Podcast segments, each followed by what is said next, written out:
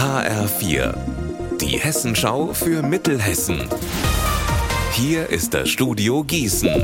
Ich bin Anne-Kathrin Hochstrat. Hallo.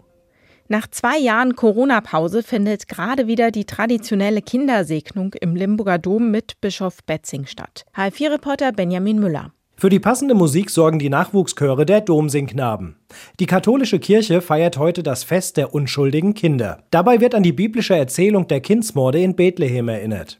Als König Herodes von der Geburt Jesu erfahren hatte, soll er beauftragt haben, alle Jungen unter zwei Jahren zu töten. Historiker zweifeln diese Erzählung inzwischen allerdings an.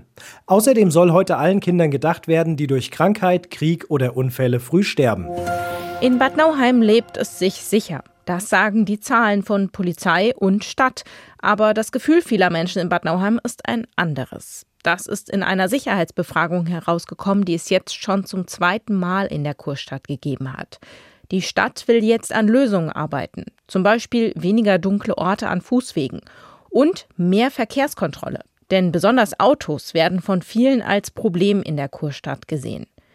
Künftig soll es jährlich Sicherheitskonferenzen in der Stadt geben, um den Fortschritt zu beobachten. Ab heute Abend kommt es wegen Bauarbeiten zu größeren Einschränkungen im Bahnverkehr in Mittel- und Nordhessen. HL4-Reporterin Vanessa Reller, um welche Strecken geht's da? Betroffen sind vor allem die Verbindungen der Regionalzüge zwischen Kassel und Marburg. Hier ersetzen Busse zweimal pro Stunde die Fahrten. Auch auf der Strecke von Korbach über Frankenberg nach Marburg müssen Passagiere teils auf den Schienenersatzverkehr umsteigen. Mancherorts fahren die Bahnen noch, aber in größeren Abständen. Beispielsweise auf der Strecke zwischen Bad Wildungen und Wabern. Hier fährt die Bahn aktuell nur noch so im Zwei-Stunden-Takt. Ab dem 2. Januar aber soll dann der Verkehr laut Deutsche Bahn auch auf allen Strecken wieder normal laufen. Grund für die Sperrungen sind übrigens laut Bahn dringend notwendige Bauarbeiten. Unser Wetter in Mittelhessen. Der Himmel über Mittelhessen an diesem Nachmittag ist grau, bei bis zu 8 Grad in Friedberg und 7 Grad in Greifenstein.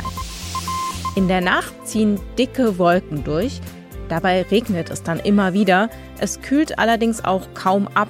Morgen startet der Tag dann wieder vergleichsweise mild und mit Regen. Ihr Wetter und alles, was bei Ihnen passiert, zuverlässig in der Hessenschau für Ihre Region und auf hessenschau.de.